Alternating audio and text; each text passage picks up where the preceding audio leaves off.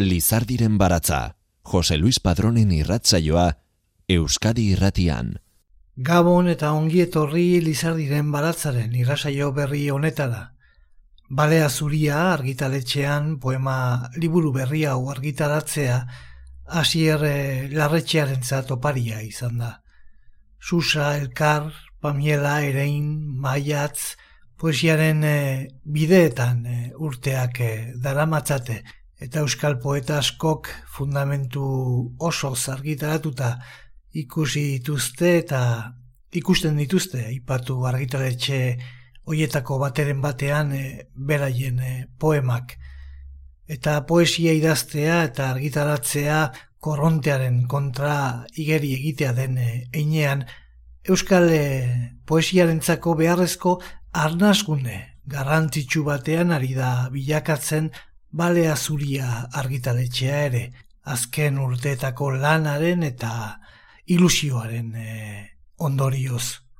Asier e, larretxea, ies baten lausoa poema bilduma berria aurkeztu du. Balea zuriatxeak argitaratuta, ies baten lausoa euskarazko bosgarren poema liburua du.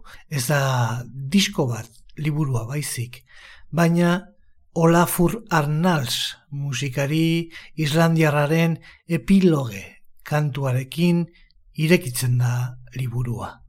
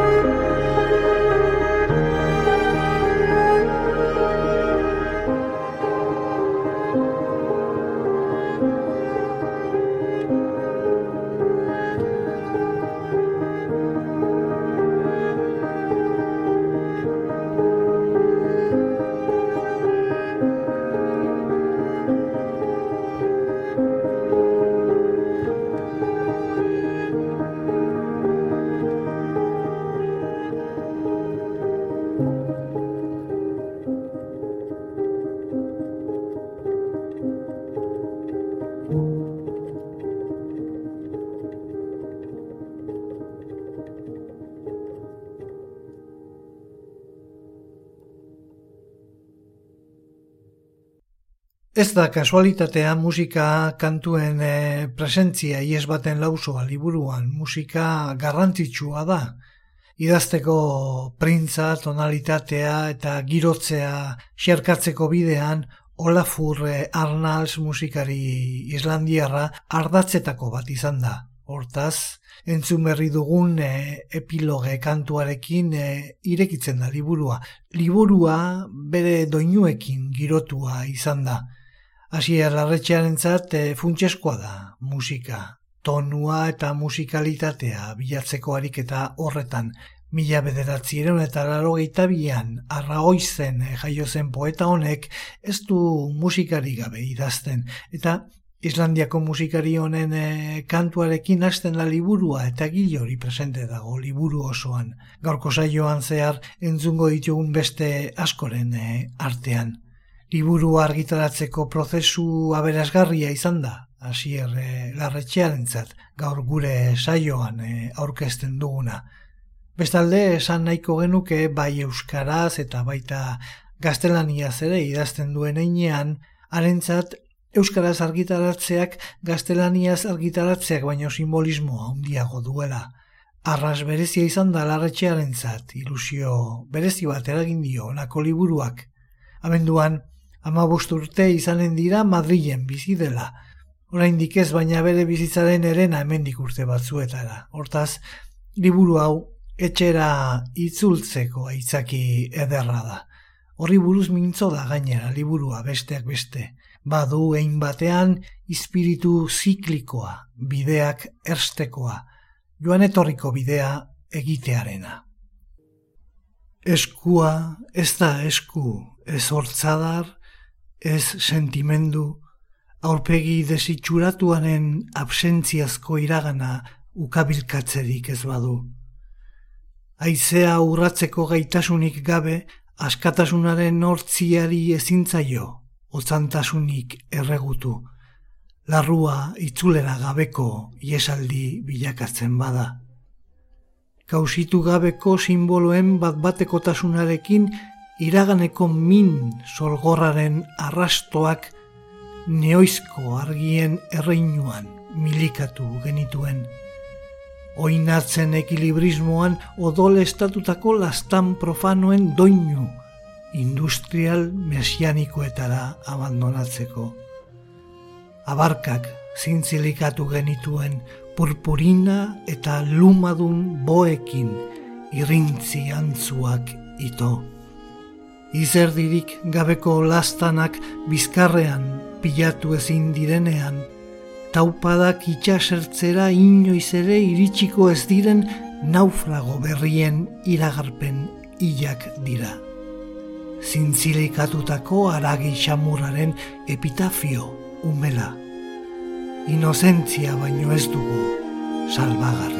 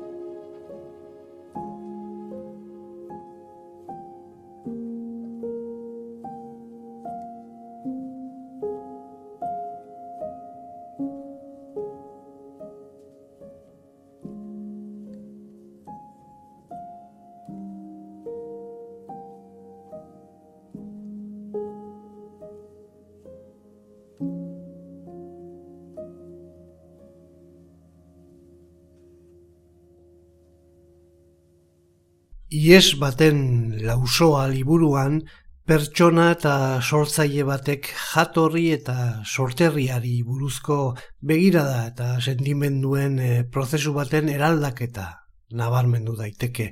2000 eta amaikan eh, atakak bere irugarren eh, liburua Alberdania argitaletxearekin argitaratu ondotik hasi baitzen liburua osatzen duten eh, zenbait poema idazten. Bati bat lehen ataleko poema dira horiek, atal iluna da, ertxia girotzean, bilaketa baten testigantza dago, testu inguruak itotzen duen egilaren arnasa. Eldulekuen bilaketa bat dago tartean, girotze iluna dute poemek, poemek jario dutena ere badute belaunaldi eta genealogiaren zama ere bai, ein batean. Izan ere, hasier larretxeak izan du, abizen baten pixua ere, aizkola batekin eskuetan gogoratzen ditu bere lehen urteak, hasier larretxea bastandar eh, idazleak, Arengandik, espero zutena ez zuen e, betetzerik izan ordea, ibili zen gazten e, aizkolari txapelketetan, baina etzen e, jaioa. Naiz eta aleginak egin e, aitaren naia betetze aldera azkenean e, joan egin zen. Ikusi zuen e, Madrilen zerotik kasteko beharra, iraganarekin baretzeko eta baketzeko alegina izan zen e, ura. Bastango familia ezagun batean jaioa da, hasier larretxea, aita herri kiroletan e, gogotik nabarmendu da, batik bat e, harri jasotzen eta txinga eroaten, eta osaba du donato larretxea izkolari sonatua. Larretxea arbat nintzen, esperantza bat, gogoratu zuen, ies baten lausoa liburu berriaren aurkezpenean, patxi larretxea herri kirolariaren semeak, gazte mailan txapeldun izandako garikoitz larretxearen anaiak, donato larretxea izkolariaren ilobak, planto egin zuen eh, momentua gogora ekartzean, bere joan etorriko bidaia pertsonal eta literarioaren muinean eh, dagoena. Homosexuala zela eta mutilak gustoko zituela esan zuen etxean, ez dakiz zer izan ziteken okerrago baserri giroan eta urte haietan, homosexuala eta poeta izatea. Orain urte batzuk, etxera, etorri zen batean, aitaren ondoan eh, jardun zen egur batzuk mozten, bera pozik zegoen. Orain ere, esaten dio, harri jasotzaile baten gorpuzkera duela, eta silatuko balitz, hortxe, egun, hasier larretxea batetik bestera dabil bere guraso eta senarrarekin poesia, musika eta herrikirola ustartuz.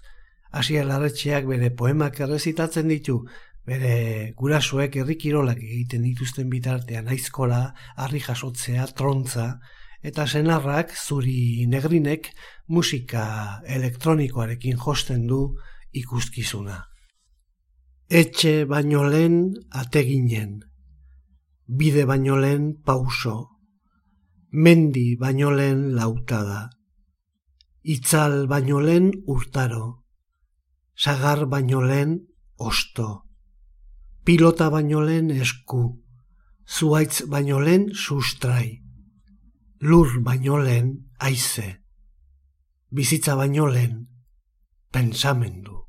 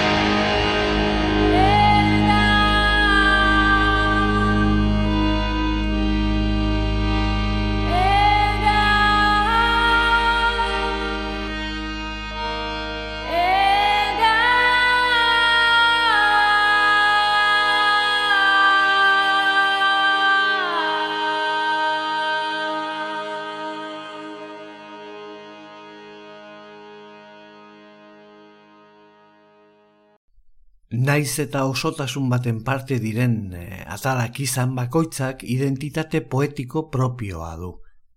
Asfixiaren atzaparra zimurtutako lurrean, lehen atalaren e, astapenerako, baionako Orbel, Down Post Rock taldearen e, egan kantua entzun berri duguna aproposa iruditzen zaio hasier larretxeari.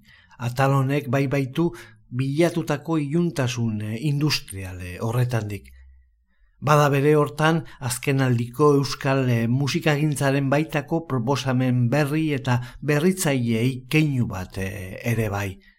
Dios no ayudaba, pero teníamos el refranero. Zamorako David Refolloren bertsoa ere, aproposa iruditu zaio ataloni irekiera emateko, lehen e, atalean, lehen atalonetan kausitu daitekeen ertsidura islatzen duten eh, poemekin e, aurkituko da irakurlea, non poeta inguratzen gaituen mundu eta errealitate honetan heldulekuak kausitzeko esperantzak agortzen doazten. Berez, urrun dauden eh, elementuen kontrakzioaren bilaketa bat badago, erortzear den eh, errealitatea eta barne simbolismo baten eh, artean.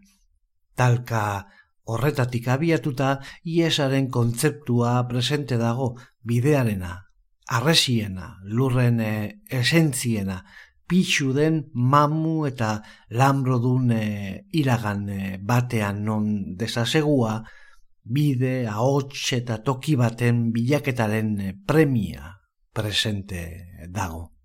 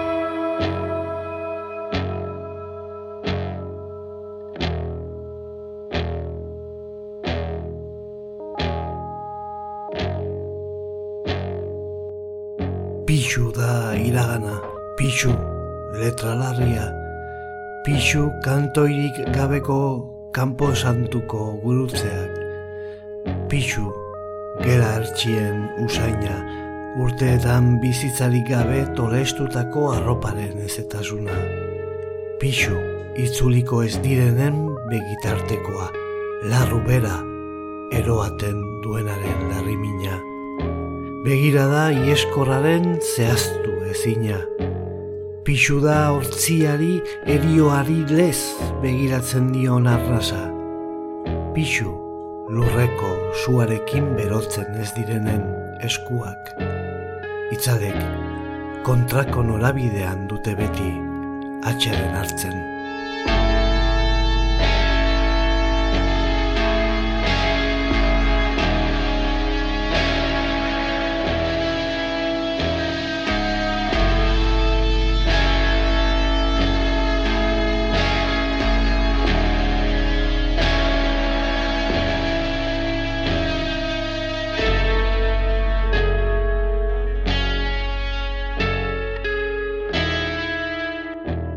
Kristala utxien lehioen ikuspegian, ez dago ez egun senti ez ziluna barrik.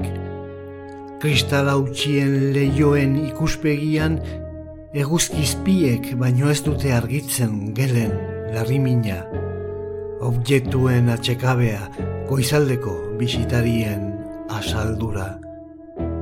Kristal hautsien lehioen ikuspegian beira zati zorrotzen beldur ezin da barurantz begiratu. Entzundako azken ate dan batekoek eraman zituzten erantzun guztiak. Kristal hautsien lehioen ikuspegian ez dago ez paisaia, ez ikusmirarik. Etxeak entzun ditzaken oinatz, algara, marrumak, baino ez.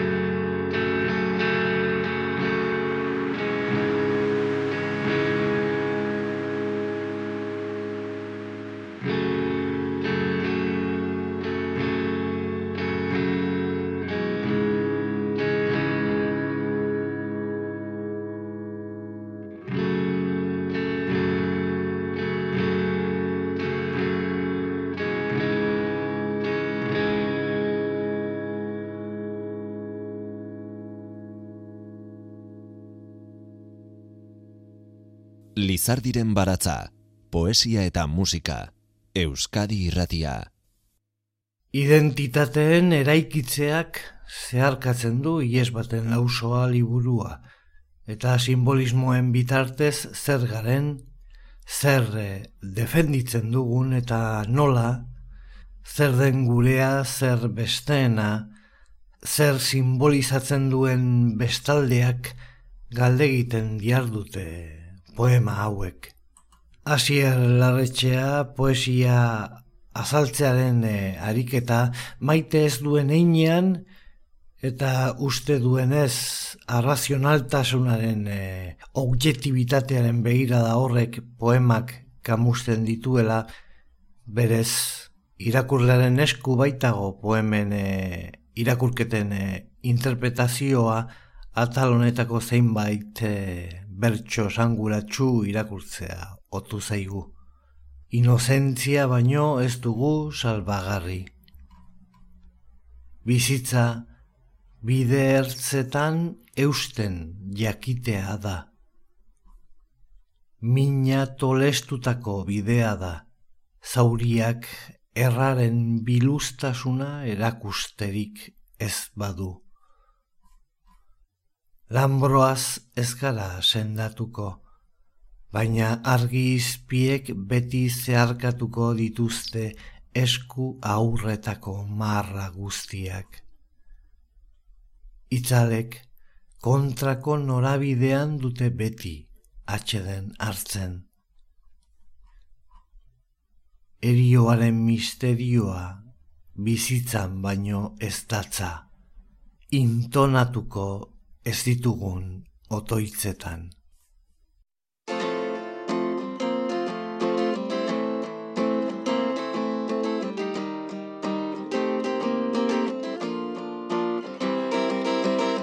Isiltasunaren gotorlekuan nago zuri begira Soseguaren goxotasunarekin urbiltzen zara.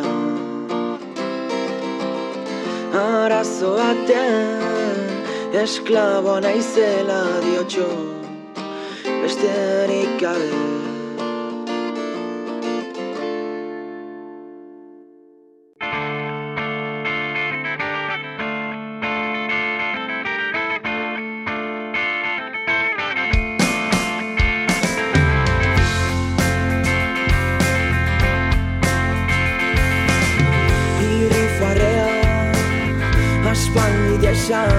zen gure islati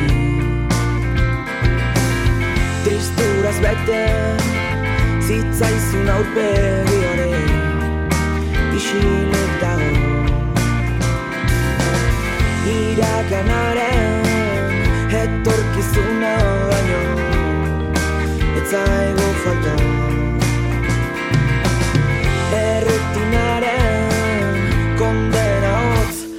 bizitzan aurkitzen gara.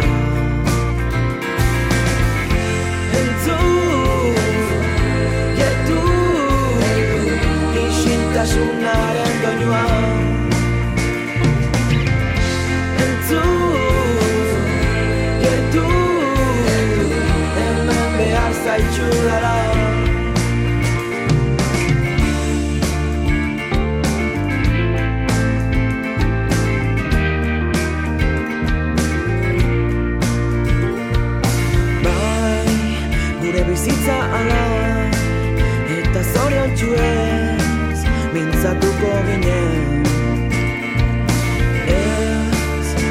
Santa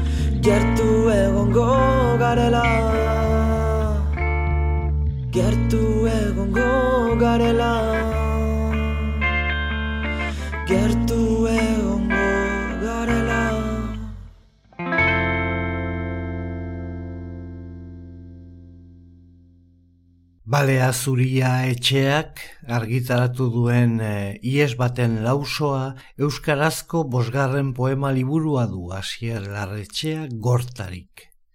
Aurreko liburuetako hainbat klabe antzeman dizkiogu ies baten lausoari, hor dago paisaia, bere paisaia, liburuaren e, ardatze nagusia, batez ere azken e, ataletan, bere pasterretara, bastan aldera, bere txoko eta ibileretara itzultzea da.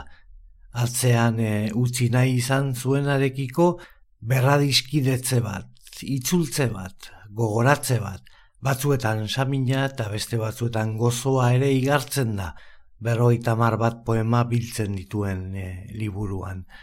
Azken bala, atakak eta Batzuen ametsak bertzen zelai zulatuak dira aurreko bere poema liburuen hildoan kokatu dezakegu ies baten eh, lausoa. Iraganaren puskak zartatutako eskua aurretan bigarren eh, atalaren sorburua peio arginarena eta iruñeako euskal herria irratiaren eh, kolaborazio proposamen bat izan zen. Bertan eh, poesia pilulak eskaintzeko aukera izan zuen denbora batez, adik eta horrek lagundu zion denborarekin zenbait poema berreskuratu ahal izateko atalaren e, argigarri izan daiteken poema bat irakurriko dizuet. Paisaiaren mugak zeintzuk ziren bea ari ginela tontorrerainokoak egin genituen. Pauso seguru bakoitzarekin metroak irabazi genizkien arrokek uzkurtutako biozkada irekiei.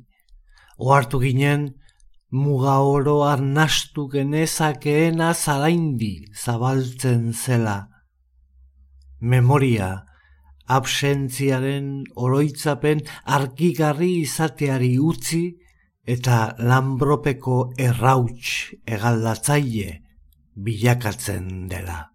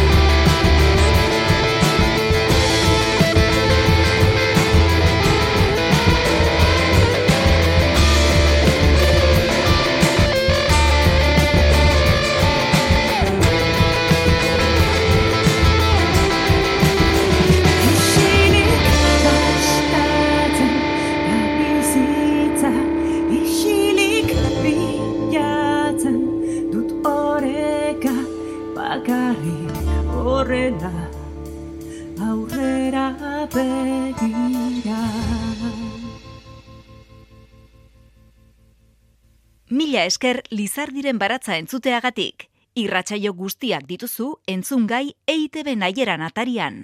Adierazgarriena ez izan arren badago sintetizazio bat. Badaude poema laburragoak bigarren atal honetan eta nola bait kondentsazio baten e, alegina dago. Lehen e, atalaren e, iuntasunetik etorriak garen honetan, atal honetan fintasun bat kausitu dezakegu, nola baiteko argitze bat. Bertsoak ez dira hain e, bortitzak, poemak ez dira hain dentsoak. Izan daiteke gizaki bezala heldutasun baten seinale urteak betetzearen ondorioa. Begiradaren sosegua inguruko elementuetara lerrokatua. Mugimendu bat dago. Eraldatzen doazen formen trazuak ageri dira. Baretu eta baketu den ahotsarena izan daitezke poemok. Naiz eta minean zaurietan.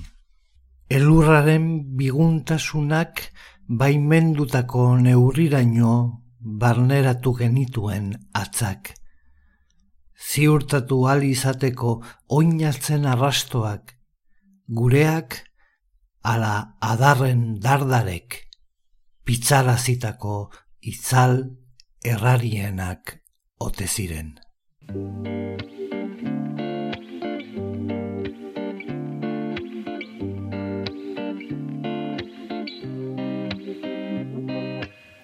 Berdinstas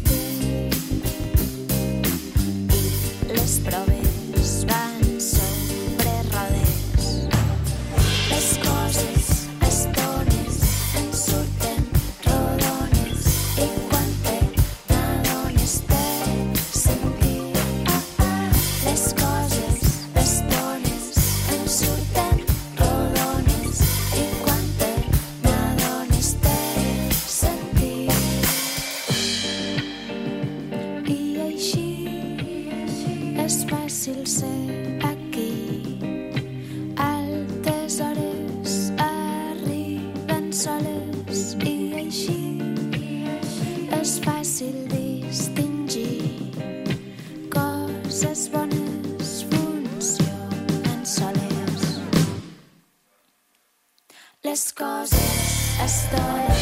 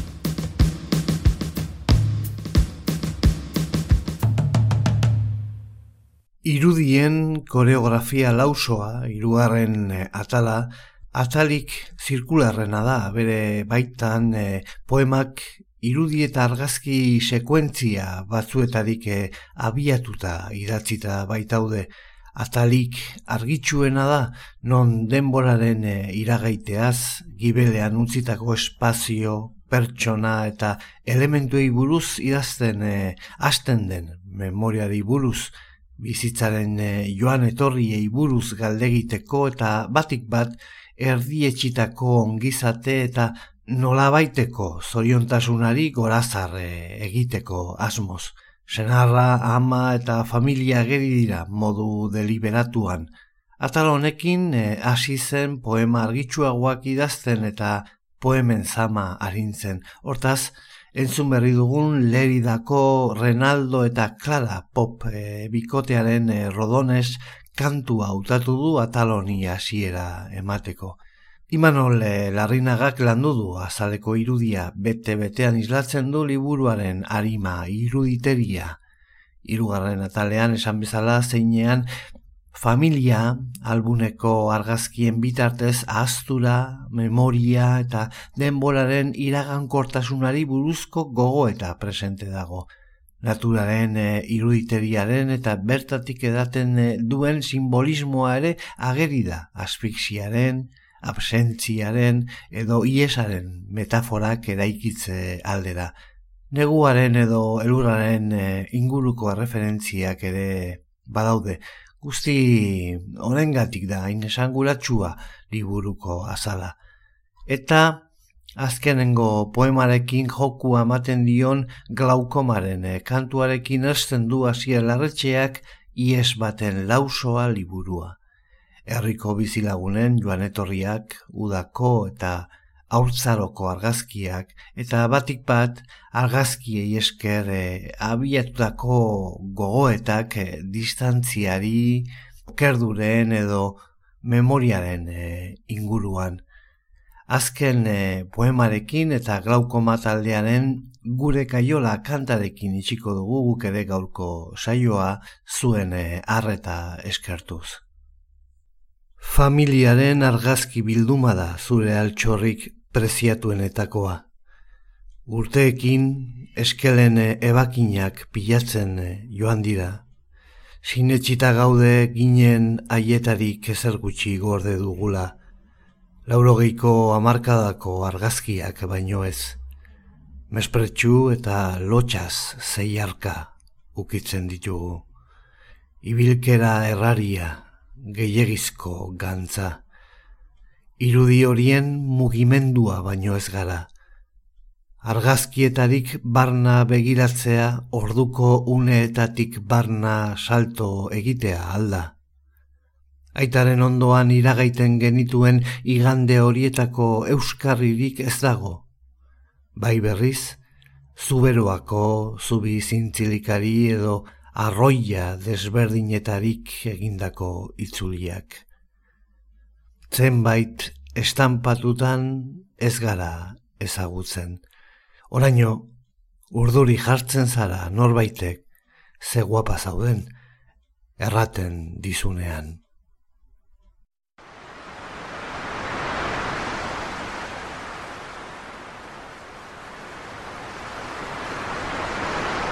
Lizardiren baratza Euskadi Irratian Jose Luis Padrón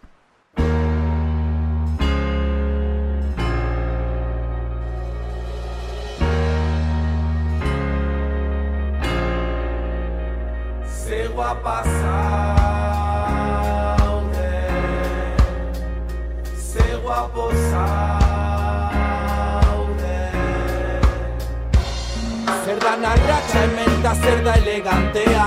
Zenek esan behar dizu hain itxusia zehala Zenek marraztu digu kuadrantea.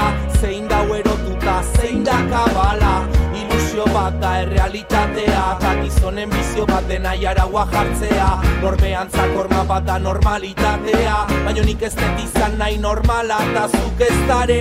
Etzea la kuartalde ondako zifra bat. Etzea sartzen trajen gezurren saren. Eroitzei makina bat Goitik datorren papilla jaten. Beldurren aurren Eldu makila eta guazen Pareta mila dauzkeuta gure paren. Eta erresa ez da narren Karetak enduta zaudenen Ai, ez dakizu ze sexy zauden Ze guapo zauden. Mozorroi gabe Tartaldek esan dezalape Ze guapa zauden. Horren lotxak gabe Estereotipo danak hausten Ze guapo zauden. Mundu hau aldatzen Zure rola zalantzan jartzen Ze guapa zauden Ze guapo zauden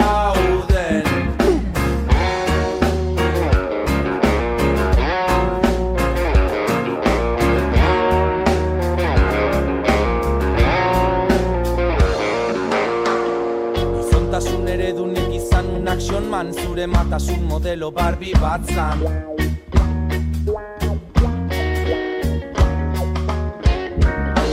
Dao generoi genitaletan Egitura mentala da bersartze zaigun gaztan.